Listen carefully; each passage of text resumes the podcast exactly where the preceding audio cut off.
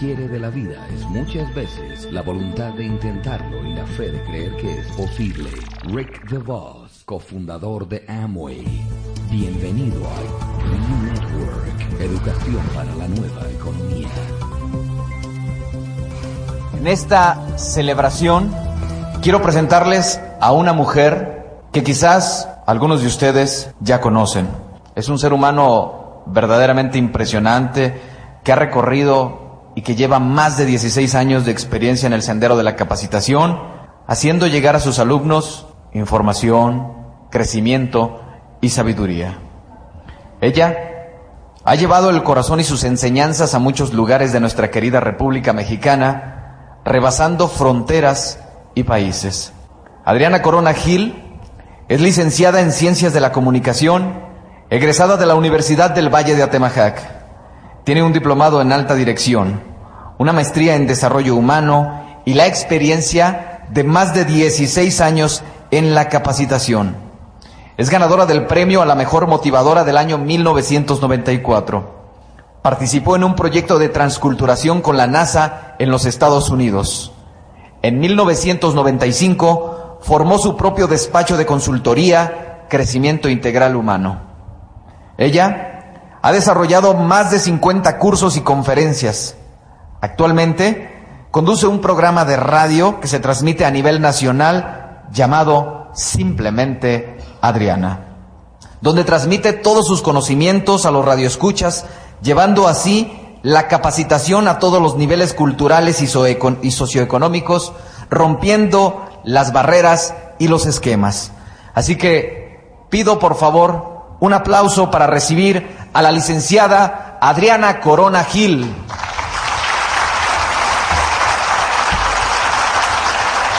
Gracias. Hoy más que nunca en el mundo, el hombre tiene a su alcance una serie de posibilidades impresionantes, pero solo el 10% de la población mundial disfruta del 90% de la riqueza del mundo. ¡Qué disparidad! ¡Qué grueso! ¿Por qué? Siéntense bien porque empieza la turbulencia. Y no se lo voy a decir ahorita con mis palabras, me voy a referir a palabras de hace dos mil años. Y al que tiene se le dará más, y al que tiene poco, aún lo poco que tiene le será quitado. Y esto lo dijo Jesucristo. Pero ahorita voy a explicar por qué lo dijo. Se oye como, oye, ¿por qué a los que tienen les das más? ¿Y por qué al que no tiene le vas a quitar? Ahorita vas a saber por qué. Nadie te lo quita, te lo quitas tú solo. Fíjense bien, existen tres diferentes grupos de personas en el mundo. Tú vas a irte poniendo en la que tú quieras. Tenemos el primer grupo y son la mayoría de las personas que viven la vida de una manera cómoda no quieren esfuerzos, pero lo más grave de este grupo es que no tienen una gota de disciplina y una gota de determinación. Y ahí es donde la cosa se empieza a descomponer. No hacen ningún esfuerzo. Viven al día, van a ser mediocres, nunca van a lograr sus sueños, se van a quejar toda la santa vida y no van a lograr nada. Y viven resentidas, amargadas, porque aquel sí y yo no, porque tú lo generas. El segundo bloque, este también es un gran, gran porcentaje, son las personas que no se atreven a tomar riesgos. Estos viven presa del miedo. Estos viven angustiados por lo que va a pasar. Por lo tanto, no desarrollan ni sus talentos ni sus potencialidades. Y como estas personas viven en el miedo, pues viven esperando que les den la oportunidad. Es que le caigo gorda al secretario nuevo. Es que, es que él trae a su gente. ¿A poco no han dicho eso? Digo, ya me la sé. Te cambian el mono, pero no cambiaron el pensamiento. Esto es real, amores.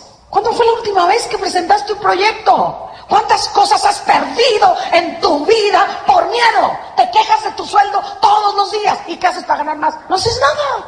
Pero te quejas todo el día. Es que no me reconocen, es que no hay oportunidades, es que... Y viven en el tejido. Todo el día se quejan. Si como se quejan trabajaran, perdónenme hijos, este país sería diferente. Tercer punto, el tercer bloque de personas, que son las menos, no llegan ni al 10%. Son las que tienen el valor, el coraje, la disciplina de luchar por sus sueños. Y aquí es donde el mundo se congela. Porque a la hora que hay que, ya sabes, amarrarte a aquello que te platiqué, pues ya no le entras. Tú puedes desear muchas cosas, preciosa y precioso, pero si no haces algo, entonces no puedes pedirle a la vida que te lo dé. Puedes quejarte lo que quieras, y puedes quejarte de tu jefe, y puedes quejarte del sistema. Si no haces nada por modificarte y modificar el sistema, no tienes derecho a quejarte. Y gran parte de lo que vive este país es eso. Vivimos en el síndrome del pujido o el síndrome del limón de fondo, exprimidos y amargosos. Ni damos jugo y amargamos a todo el mundo. La vida, corazón, la vida va a ser cualquier cosa que tú quieras que sea. Otra vez. La vida va a ser cualquier cosa que tú quieras que sea. Para unos va a ser un valle de lágrimas. Hay gente que de veras se la cree y vive con el síndrome de Amarga López. Ella ya se murió. Y se levantan y... Entonces, cuidado. Cuidado, ¿eh? La vida para otros es una...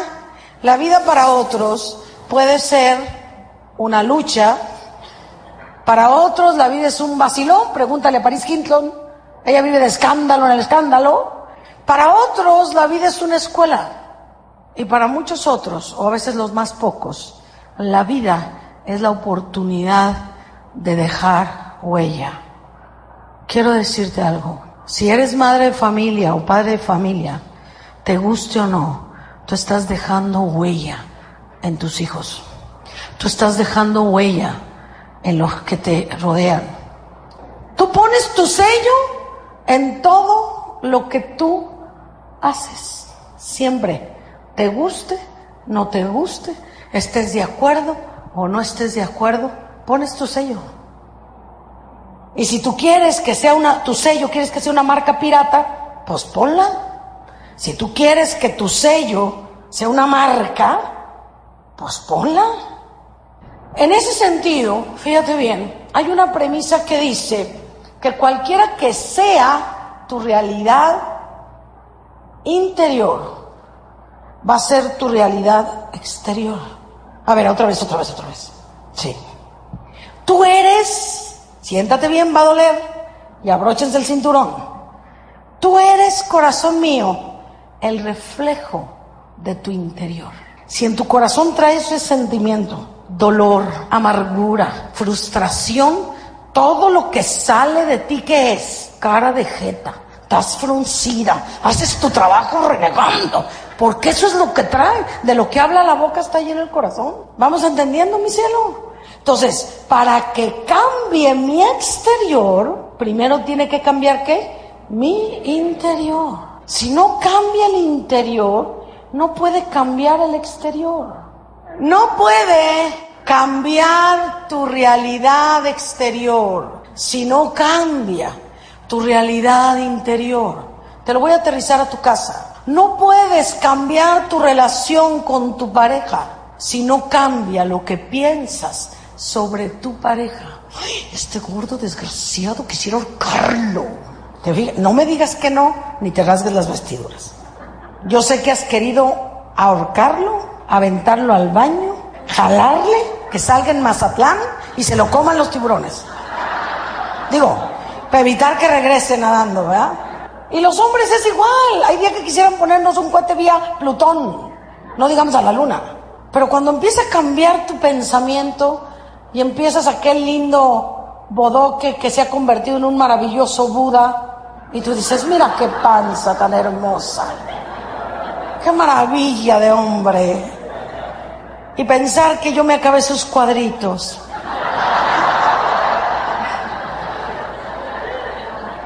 Qué diferente, ¿verdad? Te comportas distinto. No puede cambiar tu actitud hacia tu trabajo si no cambias lo que piensas de tu trabajo. Si no cambia tu visión de tu trabajo, si no entiendes para qué estás entonces no sirve lo que estás haciendo. Y no importa si estás hoy aquí, o mañana estás en un banco, o pasado estás en una fábrica, o pones tu propio negocio. Si no entiendes que si no cambia tu mente, no cambia tu realidad, entonces no tendrás avance en tu progreso. Todos los días, corazón, tú estás sembrando en tu vida. ¿Y qué es lo que siembras? Fíjate bien. La ley del mentalismo dice que todo lo que pensamos se va a manifestar.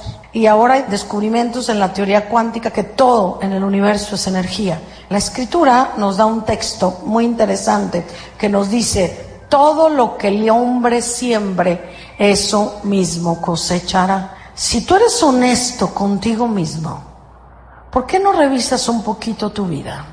Si no te está gustando tu relación de pareja o tu relación con tus hijos, en vez de culpar, en vez de desesperarte, detente y pregúntate, ¿qué estoy sembrando? ¿Qué he sembrado para que mi hijo no me guarde respeto? ¿Qué he sembrado para que mi hijo no se comunique conmigo? ¿Qué he sembrado para que mi marido no quiera estar conmigo? Nadie nos quita nada en el universo, amores. Nosotros lo descuidamos. Somos el arquitecto de nuestro propio destino. Y todos los días, te guste o no, lo quieras o no, lo aceptes o no, estás sembrando todos, todos los días. En lo que va de la mañana tú ya sembraste.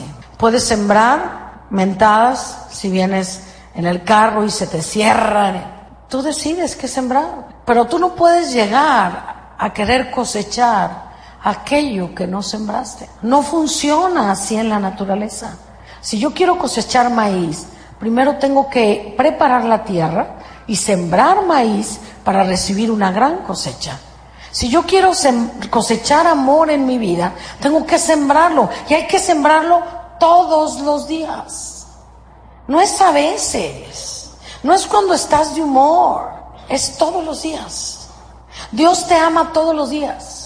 Te da su gracia todos los días. Bástate mi gracia que te daré cada día para que mi poder se manifieste en tu debilidad.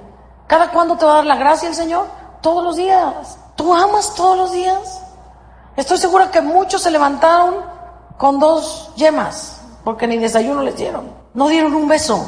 No despidieron a su hijo. Es que yo me vine temprano. Es que, ¿cuántos es que es? Aunque salgas temprano, un beso no te tarda dos segundos. Un abrazo, ¿cuánto te tardas en dar un abrazo? Todos los días nosotros estamos sembrando, grábatelo, todos los días estamos sembrando. ¿Qué quiero sembrar en mi vida? Lao Tse dijo, todo lo que ocurre en lo visible primero sucede en lo invisible. Henry Ford dijo, si crees que puedes, podrás. Si crees que no puedes, no podrás. Y en ambos casos vas a tener razón. ¿Qué nos dice la psicología moderna?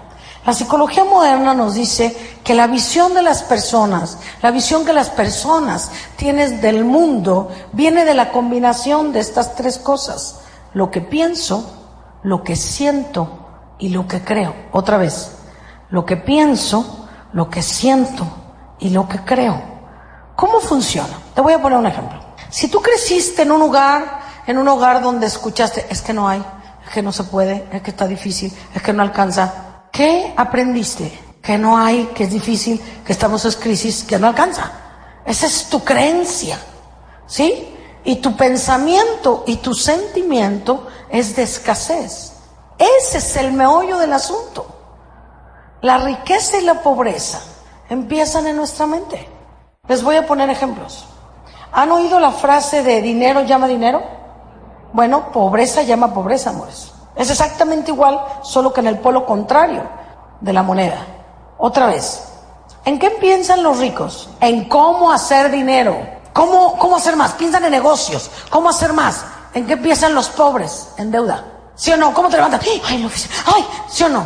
¿Cuántos días te peleas al año por dinero? Uh, ¿ya oyeron? Uh, ¿Cómo no? Sí, vives. ¿Sí? Fíjense bien, les voy a decir algo que los va a simbrar. Ecker, un gran investigador alemán, se dio cuenta que se realizó una investigación mundial donde varias universidades muy prestigiosas reunieron la siguiente información. Esta información les llevó más de 25 años. Ellos descubrieron que las personas que se ganaban un premio millonario a nivel mundial, en cualquier parte del mundo, antes de siete años, sí, estaban pobres y más endeudadas que antes. Antes de siete años. Entonces el dinero no había venido a resolverles la vida. No, es en serio, voy a explicar por qué. No es rollo ni broma, es, en serio. Fíjense bien. Tú has creído que la lana te va a resolver las broncas. Voy a decirte algo que te va a simbrar. Siéntate bien. Abróchate el cinturón porque tu corazón tienes más información, has tenido más oportunidades, muchos más conocimientos, has asistido a cursos que tus padres. ¿Sí o no? Ok, qué bueno que lo dijeron. Pero fíjate qué curioso.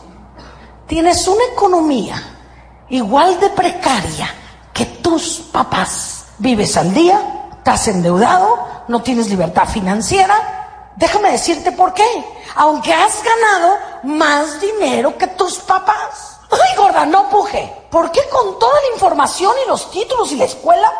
Porque hemos manejado el dinero exactamente con los mismos patrones económicos que nuestros padres. Te duele, ¿verdad? A mí también me dolió.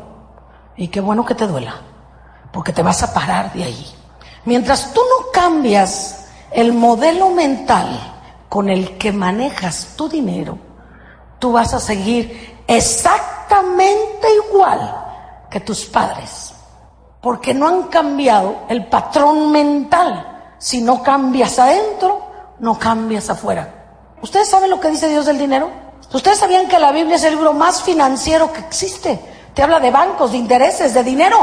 Pero no nos enseñaron esta parte.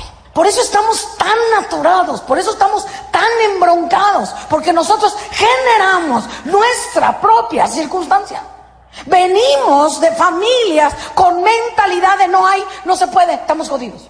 Y me incluyo, de ahí salí yo también. Y por años trabajas y trabajas y trabajas y le echas la culpa a Dios y le mientas la madre y por qué le das a otro y por qué a mí no. Si la ley es igual para todos, pero tú no la aplicas y no la has entendido. Te voy a poner un ejemplo bien simple. Si yo tomara este ramo de flores que están preciosos y lo pusiera aquí y lo soltara, ¿qué crees que le pase al ramo? Se va a caer. Y si me voy a Australia y hago lo mismo, ¿qué le va a pasar al ramo? Y si me voy a Japón y hago lo mismo, ¿qué le va a pasar? Y si me voy a Irak, que creen en ¿qué le va a pasar? Lo mismo, porque la ley de la gravedad funciona exactamente igual para todos los seres humanos, sin importar raza, color, nivel económico o religión. Son leyes puestas por nuestro Padre del universo y somos ciegos y seguimos sin entender. Voy a aterrizártelo. Siéntate bien porque ya me emocioné. ¿Cuáles han sido tus sentimientos, tus pensamientos y tus creencias sobre la lana? ¿Qué oíste de tus papás? No se puede. ¿No le repites lo mismo a tus hijos? ¿Saben a mí qué me hizo reaccionar un día? Se los voy a, les voy a hablar de acá. Mí no me gusta hablar de aquí, de acá. Un día iba yo manejando y mi hija que tenía como ocho años, esa Mariana que es mi vida, Dios me quitó dos hijos, me dejó solo una y me ha dado muchos en todo el mundo. Eh, y me dice, ay mami, me choca tu mediocridad. No, no, paré el carro. No me cimbró. La niña no podía decir ni la palabra. Imagínate el ejemplo que yo le estaba dando. No, fue un mazazo en la cabeza. Como diciendo, ¿qué estás haciendo? Corazón, lo más doloroso, y yo sé que para ti también, que vas a tener que enfrentar, es darte cuenta que tu realidad la has creado tú mismo. Has tenido el poder de decidir todos los días ante cada circunstancia. Tú puedes decidir construir o puedes decidir destruir. Tú puedes decidir bendecir o puedes decidir maldecir. Tú puedes decidir ahorrar o puedes decidir endeudar. Y la decisión es tuya. Y aunque te duela, hoy precioso, tengas la edad que tengas y los títulos que sean, tu realidad es el reflejo de tus decisiones. Y deja de culpar a los demás, porque ni tus padres como los míos nos dieron lo que podían de lo que sabían y no era mucho, porque a veces ni a la escuela fueron. Y nosotros muy leídos e inscribidos y maestrías y no sé cuánta tarugada, y seguimos exactamente en el mismo patrón mental, no se explican por qué. En los años 40, 50, México estaba en las 20 potencias del mundo. China estaba en el lugar 74. Hoy México está en el lugar 68. China es el cuarto lugar del mundo. Algo están haciendo los chinos, ¿verdad? Y algo no estamos haciendo los mexicanos. Somos un país rico con pensamiento de pobres. ¿Cómo estás aquí, jodido? ¿No te cae gorda la gente que dice que le va bien? dices, ay, este creído sangrón. Hasta te enojas. Pero es tu patrón mental. Voy a lo siguiente. Fíjense bien.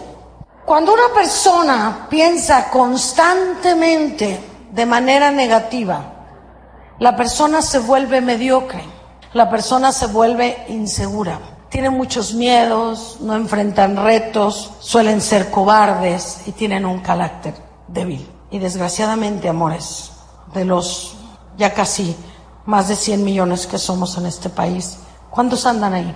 ¿Cuáles son las consecuencias de esta postura mental? La primera, pobreza mental. No, está cañón. Fíjate, aunque te duela. Vives en la casa que te dio el Infonavit. Compraste la sala que te alcanzó. Traes el carro que puedes, no el que tú quieres. No vives donde tú quieres, ¿verdad? ¿Por qué? Corazones, pobreza mental, abandono personal. Y cuando hablo de abandono personal, no hablo de medidas, hablo de qué depositas en tu cabeza todos los días. Miren, si las personas, así como cuidan sus kilos y el peso, cuidaran lo que entra en sus cabezas, este país sería diferente. Gastamos millones de pesos en basura mental, millones en programas que no sirven para nada. Y la culpa no la tienen los medios, permítanme decirlos. Tú tienes el poder de elegir todos los días. Hoy tienes una opción, radio inteligente, para personas inteligentes. Y espero que muchos sean inteligentes. ¿Ok? Vicios, conformismo, infelicidad. Este es el resultado de pensar negativamente de manera constante. Pero ahora vamos al otro lado de la moneda. Cuando una persona, por el contrario, eh, piensa positivo de manera constante, lo primero que le pasa es sentimientos de alegría. Son gente que parece maraca, está contenta, la ves reír sin importar la situación que está. Experimentan una gran fuerza interior.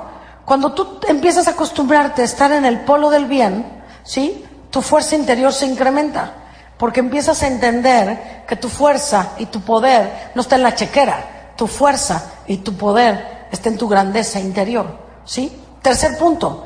Estas personas tienen ideas muy claras para alcanzar sus sueños, hacen planes, establecen metas, su proyecto de vida es concreto. Y el cuarto punto es se mantienen enfocados. Gran parte del problema de nuestro país, hoy quieres una cosa y mañana quieres otra. Les voy a hacer un ejercicio. Levanten la mano los que se pusieron propósitos en enero de este año. Levanten la mano. No, levante la mano, quiero ver cuántos. Bien levantada, bájela. De esos que levantaron la mano, ¿quiénes hicieron un plan específico por escrito con fechas, días y plan de trabajo? Tres, cuatro, cinco, seis. ¿Se fijan la diferencia? Pues de lengua me echo un taco. Cuando no hay un proyecto, no funcionas. Nomás te das tacos de lengua. ¿Cuál es el resultado de pensar positivo? Plenitud de vida. Y plenitud de vida no es Éxito como te lo vende el mundo. Plenitud de vida significa cuánto disfrutas.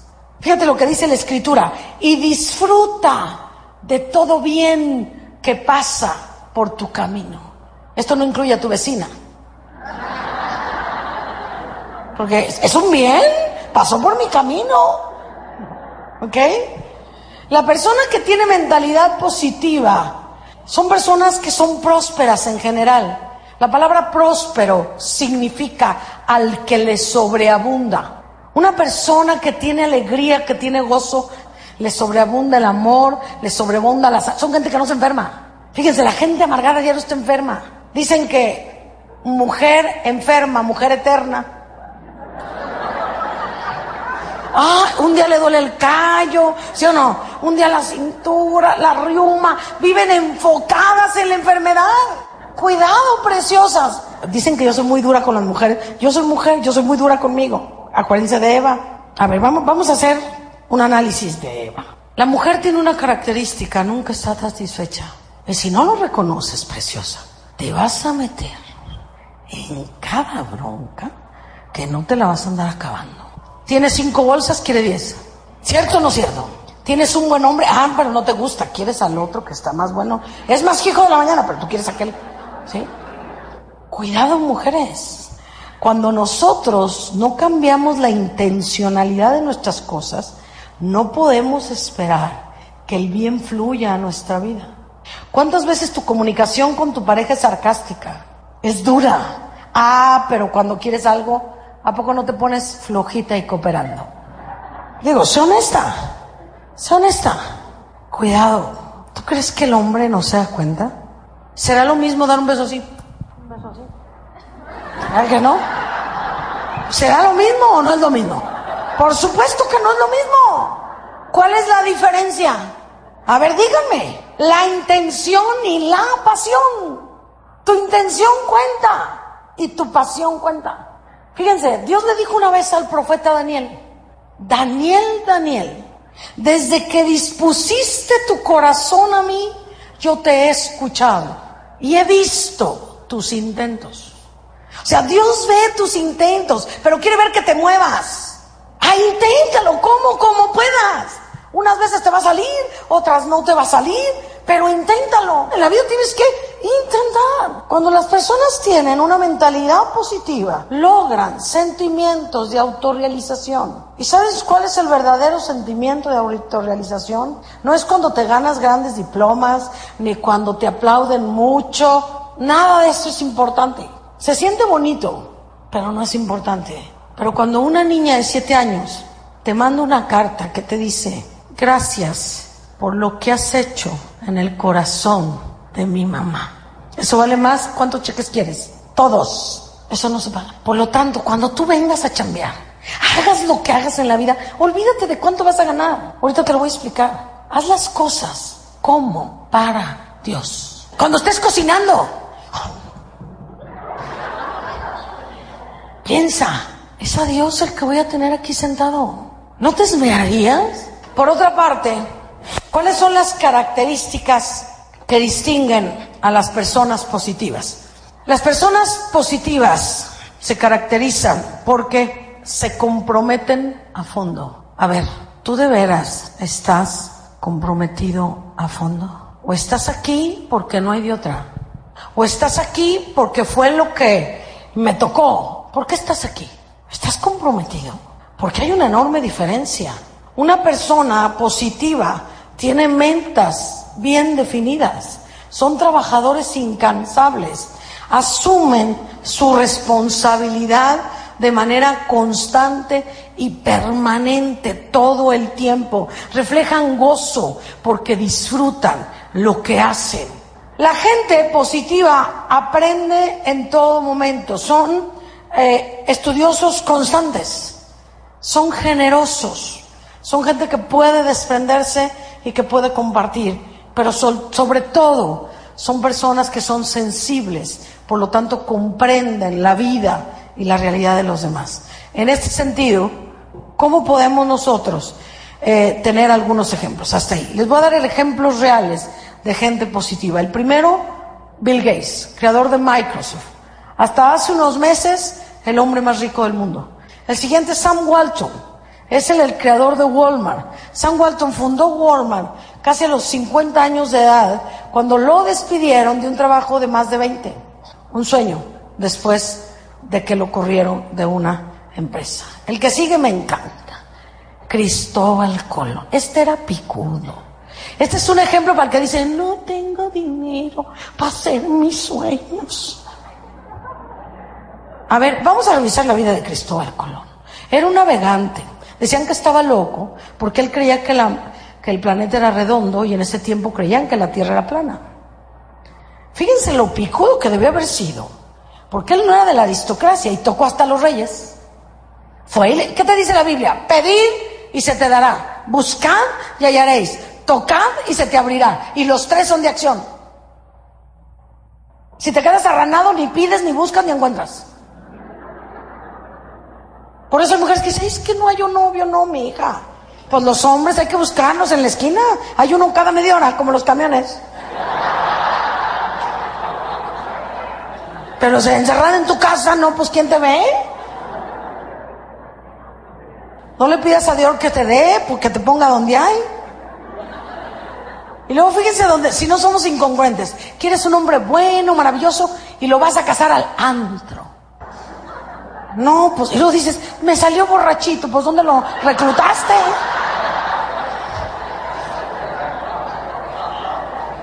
¿Por qué no te lo buscaste en una unidad deportiva, en la iglesia? Ah, no, en el antro. Cuidado. Cristóbal Colón es un ejemplo viviente de la mentalidad positiva. El siguiente, Juan Pablo II, revolucionó la iglesia católica es, él abre las puertas al ecumenismo. Él, con su amor y su vida, y con todo el amor que le tuvo este país, nos enseñó que estamos en esta tierra para servir, para amar y para dar. Creo que vamos a poder decir algún día, me tocó conocer en vida a un santo, porque vaya que este hombre era fuera de serie. Y, tenemos el orgullo de que se sintiera mexicano muchas veces. Y desde donde esté, que de seguro nos está oyendo, ¿sí? Porque era picudo, él debe de tener bar alta, sí, lo tienen en suite mínimo. Así que Juan Pablo, pues ahí si puedes, allá llégale que nos mande unas, unas cuantas bendiciones desde donde esté. Y por último tenemos a Ogmandino. Voy a hablarles un poquito de su vida. Él era un empresario normal, mejor dicho, un empresario mediano en los Estados Unidos.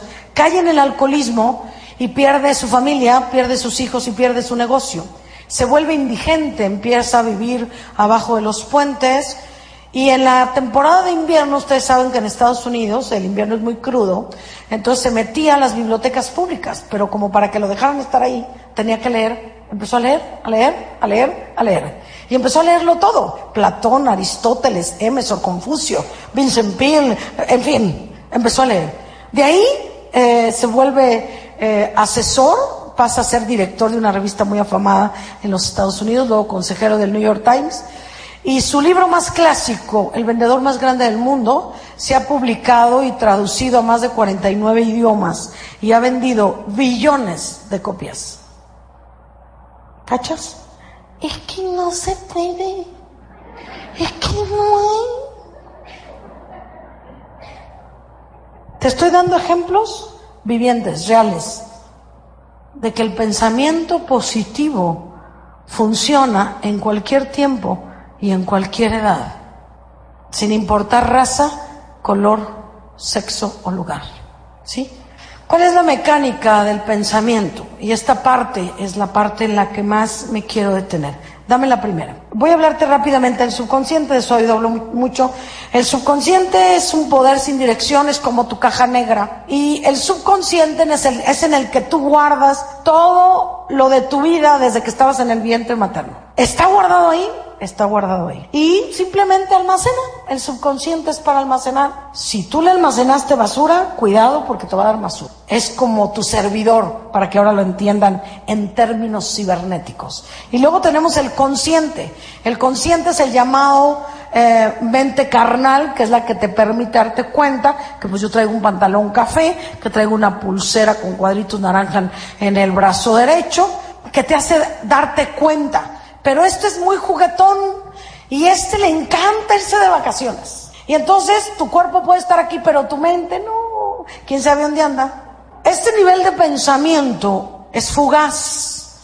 Es el que te permite estar en tu aquí y en tu ahora. Es como un potro salvaje que tú tienes que estar controlando, que tienes que estar jalando, jalando constantemente para centrarlo en tu aquí y en tu ahora. Te voy a poner ejemplos. ¿No te ha pasado que estás en un lugar y no querías estar? ¿Cuántas veces, ándale, vamos a la fiesta? Y luego llegas a la fiesta y tu cuerpo está ahí, pero tu mente no está ahí. Porque no estás con cuerpo, mente y espíritu.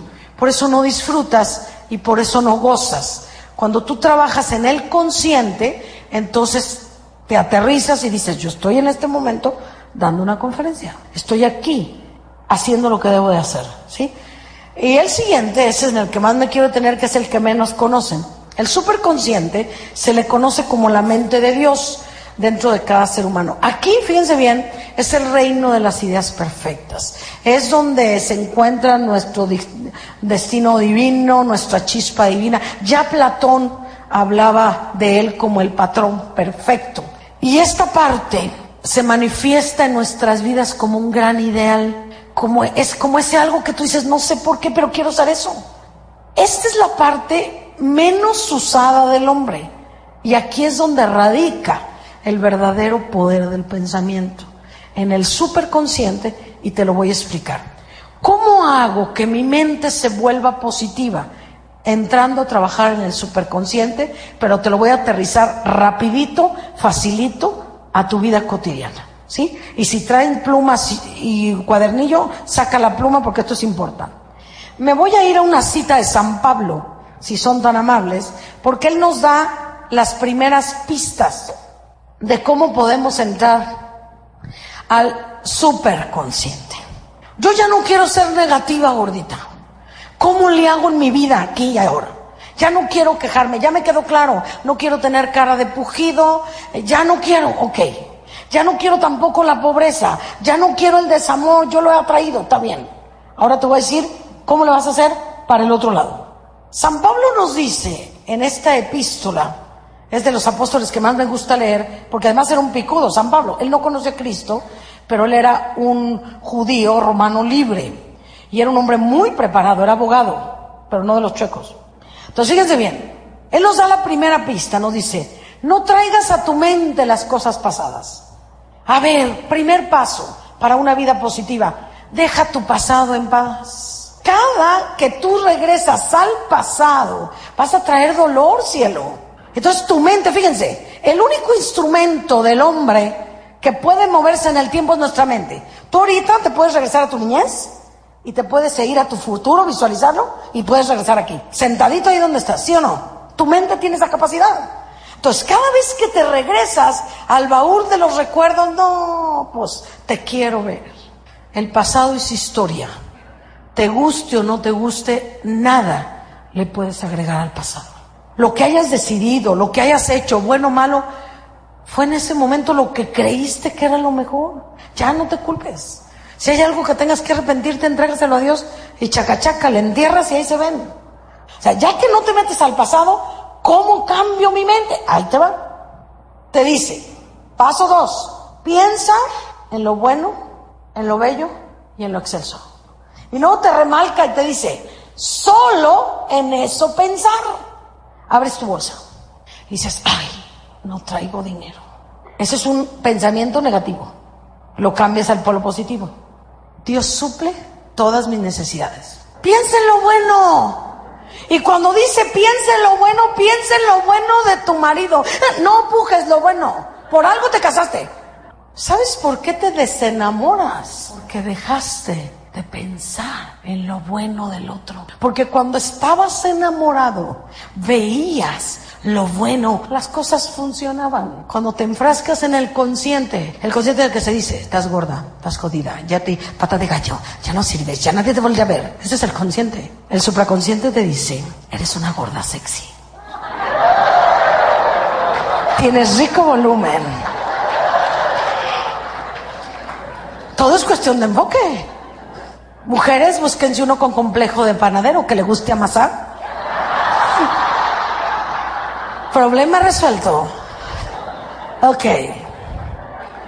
Entonces, pensar en lo bueno, en lo bello y en lo excelso es el segundo paso para que tú te vuelvas positivo. Y esto incluye tu vida, tus hijos. Hay mamás que no ven nada positivo de sus hijos. Nomás hoy te he hablado. Es que ya no aguanto, es que el muchacho incapaz, pareces metralleta. Pero no dices nada bello. Fíjense, fíjense lo que es la escritura. Ahí les va. Los vamos a hacer de otra manera. Quiero que cierren los ojos para lo que yo les voy a decir. Cuando yo diga tres, cierran los ojos. Una, dos, tres. Cierren los ojos, respiren profundo y escuchen lo que les voy a decir. Con amor eterno te he amado. Tú eres mío. Yo he reservado gracia para ti. Yo te elegí. Yo te puse nombre yo te cuidé desde el vientre de tu madre. Nunca te abandonaré porque te amo. No temas porque yo te sostengo con mi mano derecha victoriosa. Abran sus ojos. ¿Cómo lo sintieron? Esas son palabras del Altísimo al hombre. ¿Cómo te dice Dios? Con amor eterno. Eres mío. Fíjense qué palabras tan hermosas. Y te la dice el Todopoderoso. Y tú, ni todo el amor, ni todo el dinero.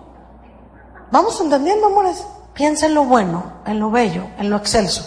¿Qué dijo el gran maestro? A ver, ¿qué dice ahí? Los quiero oír. Busca primero el reino de Dios y su justicia, y todo se te dará por añadidura. ¿Alguien me quisiera decir ¿Qué es el reino? ¿Es un antro? ¿Es un lugar? ¿Es una disco? ¿Dónde está? ¿Qué es el reino? Jesús nos dijo que cuando quisiéramos hablar con el Padre, entráramos a solas y le habláramos a nuestro cuarto. Se refería al cuarto de tu mente y de tu corazón. A ver, vamos a hablar de escudriñar esto, porque aquí está la base de lo positivo. El reino no es un lugar, es un estado mental. Dice, busca primero el reino esto es métete a la mente de Dios. Cuando tú piensas en Dios, es el pensamiento más alto que tú puedes tener. Y cuando tu frecuencia, tu energía fluye desde la mente de Dios, tu corazón empieza a ser más justo.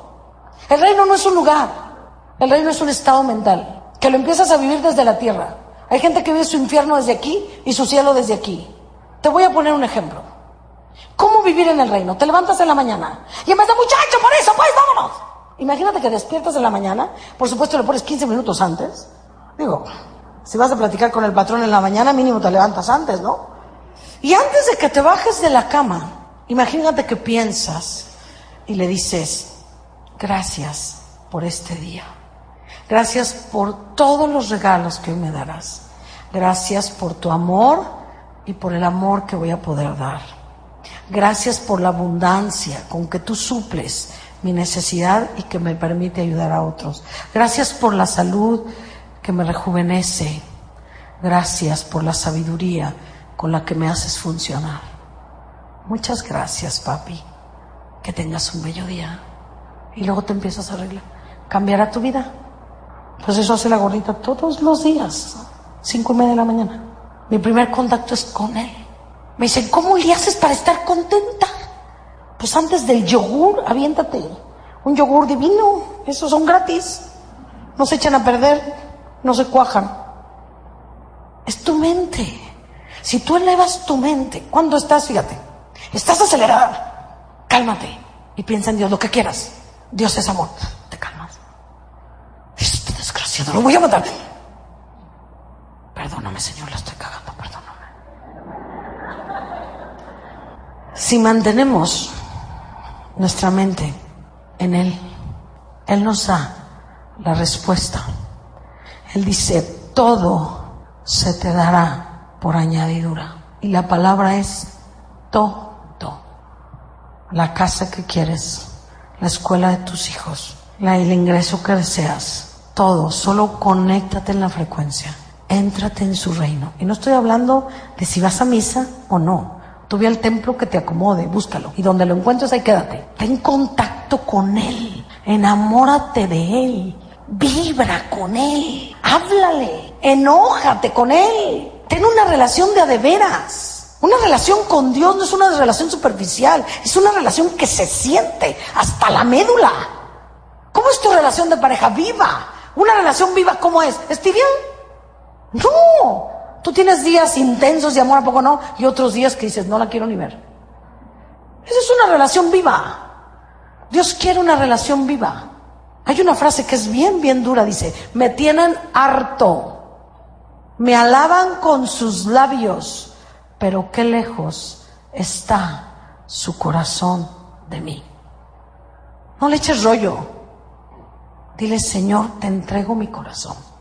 Y a lo mejor una de ustedes será el violín y a otra le tocará ser el tambor. Y Dios te pondrá donde te necesita y te abrirá los caminos y te dirá qué quiere de ti. Y entonces podrás decirle, como dijo el maestro, que no se haga mi voluntad, sino la tuya. Y cuando tú le dices cada mañana, Señor, haz tu voluntad, lo que tú quieras, llévame a donde tú quieras, a la hora que quieras, te trae, pero vaya, que te pone a jalar, pero te da cada gozo, te llena de paz, te llena de abundancia, porque la vida solo tiene sentido cuando se vive en el amor eterno. El amor de aquí abajo, amores, es un amor efímero, es un amor condicional, es un amor exigente, es un amor egoísta. ¿Por qué creen que han proliferado los divorcios? Porque el amor se ha vuelto egoísta. Así no me das, no te aflojo. Y no me, no, me das lana, no te dejo ver a los niños. Y comerciamos con nuestros hijos como si fueran mercancía. El amor es otra cosa. Cuando tú empiezas a elevar tu mente a la mente positiva del ser, cuando empiezas a salirte de los límites y dejar que Él fluya, y Él te dice, confía en mí, porque yo te daré todo lo que tú necesitas, las cosas fluyen. Y por último, te voy a dar dos tips. La gratitud es uno de los elementos más importantes para tener una mente positiva. Si durante el día, en vez de renegar, agradeces, tu vida se transforma de manera consistente. Y te lo voy a explicar de otra manera. Fíjate cómo funciona el agradecimiento. Todo lo que pidiereis en mi nombre, creyendo y agradeciendo, te lo daré. Otra vez, aquí va la fórmula. Todo lo que pidiereis creyendo en vuestros corazones, en mi nombre, y agradeciendo, te lo daré. Entonces, ¿cómo es la onda? Pido en el nombre. Todo lo que pidieres creyendo en tu corazón y agradeciendo, te lo daré. Entonces, pido, creo y agradezco. Y te lo voy a resumir para que sea contundente. Jesús pasaba y había dos ciegos y venía rodeado de una multitud, así que no era fácil llegar a él. Y entonces estos dos ciegos le gritaron. Imagínense lo que tuvieron que haber gritado para que Jesús los escuchara. Y le gritaron, Jesús, hijo de David, ten misericordia de nosotros. Y Jesús se para, dice la escritura que se para, y se dirige a ellos y les hace una pregunta. Hoy Jesús te la va a hacer a ti a través de mi boca. ¿Tú crees que yo puedo hacer eso? No les preguntó, ¿qué quieres? Les preguntó, ¿tú crees que yo puedo hacer eso? ¿Qué pregunta va? Y ellos le dijeron, sí, Señor, creemos que tú puedes sanarnos. Y fíjate lo que él le contestó, que se haga conforme has dicho. Tú te levantas en la mañana y dices, Señor, que me vaya bien, prospérame. Y el Señor te dice, ¿tú me crees? Sí, sí, Señor, te creo. Y sales y te encuentras a tu comadre Juana. ¿Cómo estás, Margarita? Bien jodida. No le crees. No le estás creyendo. Tú le crees un billete que hizo el hombre, pero no le crees a Él. Él quiere que te abandones. Él quiere que fluyas. Él quiere que le creas, que te ama y que está ahí. Una flor no necesita hacer esfuerzos para ser flor, simplemente es. ¿Alguna vez han visto, una vaca pujar para dar leche? No está comiendo. Yo me creé en el campo. No sé ustedes, pero yo me creé en el campo. Y cuando nosotros íbamos en vacaciones con mi padre y nos ponían a ordeñar las vacas a tomar Yo no vi a ninguna pujar por dar leche. Y tú pujas por todo. Y aquí préstenme tantita atención. Si siguen haciendo lo que hasta hoy han hecho, seguirán recibiendo lo que hasta hoy han recibido. Voy a volver a repetir. Si siguen haciendo lo que hasta hoy han hecho, seguirán recibiendo lo que hasta hoy han recibido. Y no hay, no, no, no pujes, hija, no. Aquí no es de pujar, aquí no es de renegar, aquí es de asumir. Si me doy cuenta que estoy, mi mente ha estado equivocada, con dolor, aunque te cause un gran dolor, tienes que reconocerlo. Y ahora vas a decir, a ver, si ya me di cuenta que cuando siembro esto, cosecho esto, ahora que quiero sembrar. Y te vuelves a hacer la pregunta en todas tus áreas. A ver, ¿qué quiero sembrar? ¿Qué debo sembrar si quiero más amor? Bueno, pues tengo que sembrar menos cara de jeta. Por ejemplo, tengo que sembrar más caricias, tengo que sembrar más amor, a lo mejor tengo que sembrar más ternura, soy media mula. El otro día que tuve a, esta persona, que le dije Marta, porque se llama María Teresa, que ella es del centro de rehabilitación que me llevó a dos padres de familia con hijos drogadictos, dijo algo muy fuerte. Las que oyen mi programa, yo creo que lo escucharon.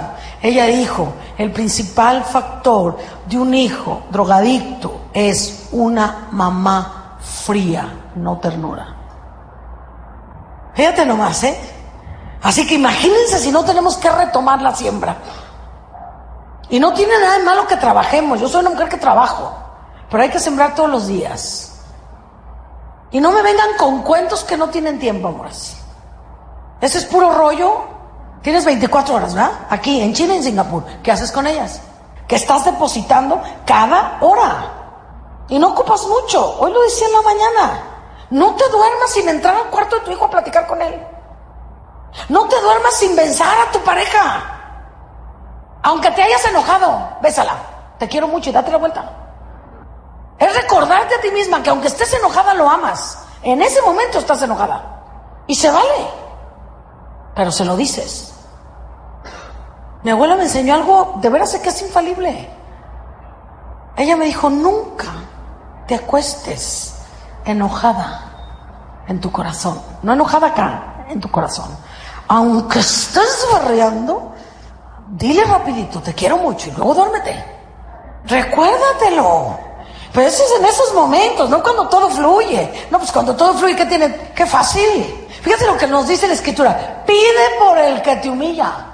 Y ora por el que te ofende. No te dice porque por el que es lindo, no, por el mendigo es lo que tienes que pedir. Pero si tú empiezas a sembrar cosas diferentes, ah, tu vida cambia. Por eso cuando me dicen, ay gorda, qué suerte, la relación que tienes, yo me, me da risa. Suerte, no, mi hija. Pues si son 17 años de tolerancia, amor, benignidad, templanza y un chingo de subidas al guayabo, ¿qué crees? Que es gratis. No, ni más. No son 17 años. No, nada es gratis. Una buena relación no es gratis, mi reina. Una buena relación se construye. Y son estiles y aflojes. Pero cuando vas aprendiendo la ley de la cosecha, dices, a ver, ¿qué quiero sembrar? ¿Qué siembro? ¿Qué decido sembrar? Ahí está la clave. Yo lo decido, nadie más. Tú depositas en tu mente el pensamiento. Nadie lo hace por ti, más que tú. Así que tú decides decir, no, tacañón, no va a salir, no me va a alcanzar. O decir frases como, Dios saciará con sus bienes mis deseos. Y esto me lo digo todos los días. A ver, aterrízame esto a tu vida diaria. Te llega la quincena. Madre la madre. Ya valiste. Viste la escasez. No me creas. Empieza a hacerlo. En la próxima quincena o por semana, no sé cómo les paguen. En la próxima quincena no me creas. Tú hazlo a ver qué te empieza a pasar. Tomas En cuanto saques la lana antes de que lo gastes, ¿qué vas a hacer? Elevar los ojos al cielo es, gracias Padre, por el fruto de este trabajo. Gracias por este dinero. Yo lo bendigo en mis manos y en las manos de quien lo voy a depositar. Y lo sobreabundo en tu nombre. Y entonces sí, paga las tortillas y paga, lo que tengas que pagar. Y luego me dices lo que te empieza a pasar. No me creas. Quiero que salgas de aquí diciendo esa vieja está loca, pero voy a intentarlo. No, no me creas a mí nada. Esto no funciona si tú no lo practicas. Tú decides qué hacer. El Señor nos puso los comos. Que no lo quieras hacer, como dijo el Joto, y tú, es tu rollo, maestro. Es tu decisión. Entonces te vas a cuestionar qué quiero sembrar. Y trata de cachar tus pensamientos más frecuentes. Por ejemplo, hay gente que continuamente está en la angustia del dinero. Hay gente que continuamente está en la soledad. y, y no te cachas. Y hay pensamientos de nadie me quiere, es que nadie me quiere, todos me odian, voy a comerme. Imagínate con esos pensamientos. Pues acabas comiéndote 30 gusanitos, no uno. Fíjense bien, científicamente está comprobado que nosotros tenemos un promedio de 80 mil pensamientos al día, pero de esos 80 mil, los pensamientos bases son repetitivos y vienen de tu niñez. Ojo, ¿eh? Y a veces son patrones heredados por tus padres. A veces dices las mismas frases que decía tu mamá, que te callan como ya sabes, pero las repites. Bueno, cáchate. Cáchate qué piensas, sobre todo cuando estás encañonada, cáchate. Cáchate qué estás pensando, cuando estás angustiada, qué estás pensando, porque ahí está tu clave. Fíjate cómo funciona la ley de causa y efecto. Conectas la mente y la que dirige la mente es la emoción. No la voy a hacer. ¿Qué estás diciendo? Te sientes deprimido, triste y entonces la mente, unir ese dolor, no la vas a hacer. Ya la emoción dirigió la mente. Pero si tú te enfocas al lado diferente, sí, al polo del bien, entonces la vas a hacer. Porque es tu, tu emoción dirige tu mente. Entonces tú no veas la escasez, tú no veas el desamor. Concentra tu mente en lo que realmente quieres que suceda. Otra vez, concentra tu mente en lo que realmente quieres que suceda. A ver, denme ejemplos. Generalmente pensamos de sueldo que no alcanza, ¿sí o no? ¿Cómo sería lo contrario? Me sobreabunda. Lo que realmente se quiere es que te sobreabunde, ¿sí o no? Entonces no mires la escasez. Entonces, ¿qué tienes que hacer? Pensar que te, en la abundancia. Ok. ¿Qué pasa con el amor? Todas quieren amor, ¿cierto? Pero piensan en que una de 20 se los va a agarrar. Definitivamente una de 20 con mejor trasero que el tuyo. Porque además es lo que tú estás atrayendo. Pero si tú decretas, ahí te va, lo que Dios ha unido, no lo separa el hombre, ni una nalga de 20. Le puedes anotar. Tú decrétalo. ¿No? Si usted se para en la promesa, ¿quién contra la promesa? No hay nadie. Y no importa cómo estés. ¿Cachan, amores? No te centres en lo que no quieres que pase. Céntrate en lo que realmente quieres que pase. ¿Cayó el 20? A ver otra vez. Yo sé que esto cuesta trabajo, pero va a revolucionar sus vidas. Emocioname, ¿verdad? Sí, así me emocioné yo también. Y cambia, de veras, cambia la vida, cambia la vida. Les voy a poner un ejemplo y se los voy a dar como testimonio. Practicando esto de manera consciente, mientras más yo leo las escrituras, más consciente me, me vuelvo de lo que realmente Dios nos quiso enseñar y que ni siquiera entendimos. Y Él no vino solo, no, Él no vino a predicarte ninguna religión. Él vino a predicarte el amor y decirte, hey, aliviánate, Tienes un camino directo al Padre. Ah, no. Ahí andamos por las ramas cuando podemos llegar a la cabeza. Y entonces el puente que está abierto para ti, para mí, no lo circulas porque no te pones en la frecuencia correcta. Es como si tú quieres oír mi programa que está en FM y le pones en AM, nunca me vas a oír. Quién sabe quién oigas, pero a mí no me vas a oír porque estoy en otra frecuencia. Es igual la mente de Dios. Te tienes que poner en su frecuencia para que entonces su energía y su vibración entre a tu frecuencia. ¿Ok? Y ese puente no lo dio Cristo. Por eso vino y murió. Ese fue el sentido profundo de su muerte. Hay un camino, ya no te apures. ¿Qué tengo que hacer cotidianamente? Querer transitar ese puente, cruzar el puente. ¿Sí? Cuando yo conecto entonces la mente a la fuerza del bien, fíjense bien, lo inesperado empieza a ocurrir en tu vida. Corazones, donde está tu mente, ahí está tu corazón, ¿eh? Si tu mente está en la deuda, ¿qué vas a seguir atrayendo deuda? Si tu mente está en la soledad, vas a ver soledad en tu vida. Si tu mente está en no lo puedo hacer, no lo vas a hacer. Pero si tu mente está, Dios me ama, vas a empezar a sentir un gozo. Y repítetelo, Dios me ama. Y dile, yo también, Señor. Díselo, emocionate, enamórate. Y no estoy hablando de mochería, no, no, no, no, no. En la praxis, práctico, aquí y ahora. Conecta tu mente y céntrate. Cuando te caches diciendo cosas que no quieres realmente que pases, simplemente dices, no lo acepto, Señor, discúlpame. Y piensa otra vez el polo positivo. Te voy a dar una receta infalible. Para entrenar la mente, la mejor manera son las canciones. Pero por favor no te pongas el abandonado. Tóquenla de nuevo. Ya valió madre. Por favor. Las, ojo mamás, con lo que nuestros niños escuchan. La música va al subconsciente de manera directa. ¿Sí? Cuidado. Cuidado con lo que están escuchando. Métete a su iPod. Hoy lo decía en la mañana con todo y, mamá que es muy mío, me vale, quiero revisarte, pero ni madre, yo lo compré así que enséñamelo. Para empezar. Y tienes que jalar la rienda mientras dependan de ti. Cuida lo que entra a tu cabeza, porque eso se convertirá en tu realidad cuando pasa por tu corazón. ¿Cacharon lo que acabo de decir? Cuida lo que entra a tu cabeza, porque eso se convertirá en tu realidad cuando pasa por tu corazón. Así que cuando llegas a tu casa, desde que ya vas en el camino, piensa, me espera el hombre de mi vida, mi Rambo. Aunque te salga un perro chihuahueño, no importa. Tú vas a ver un Doberman. ¿Ok? Tú no veas la escasez, tú ves la abundancia. Ok, por último, ¿cómo voy a practicar?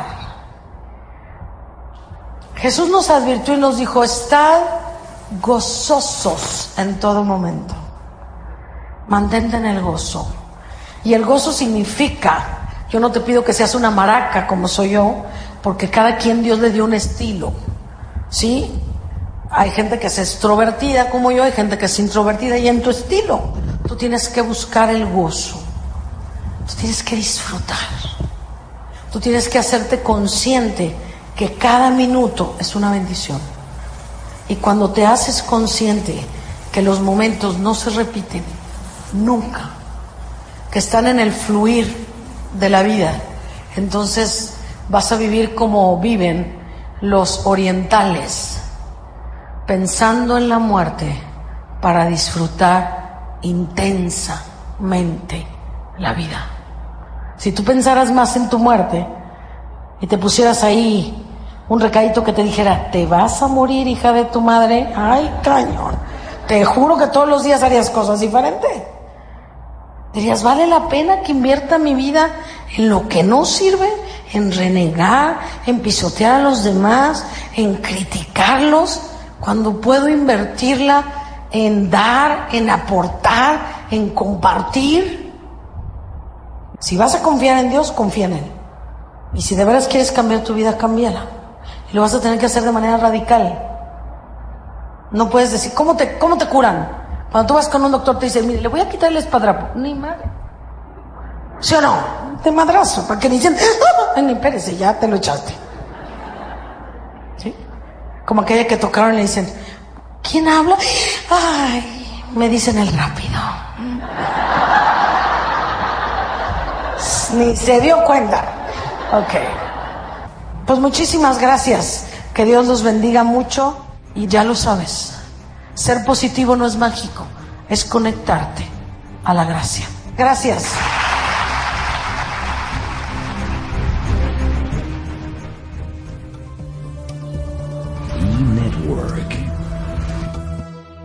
Hacemos network marketing para el siglo XXI. Educación para la nueva economía. Visite www.enetwork.com.co. Somos miembros de Alianza Global.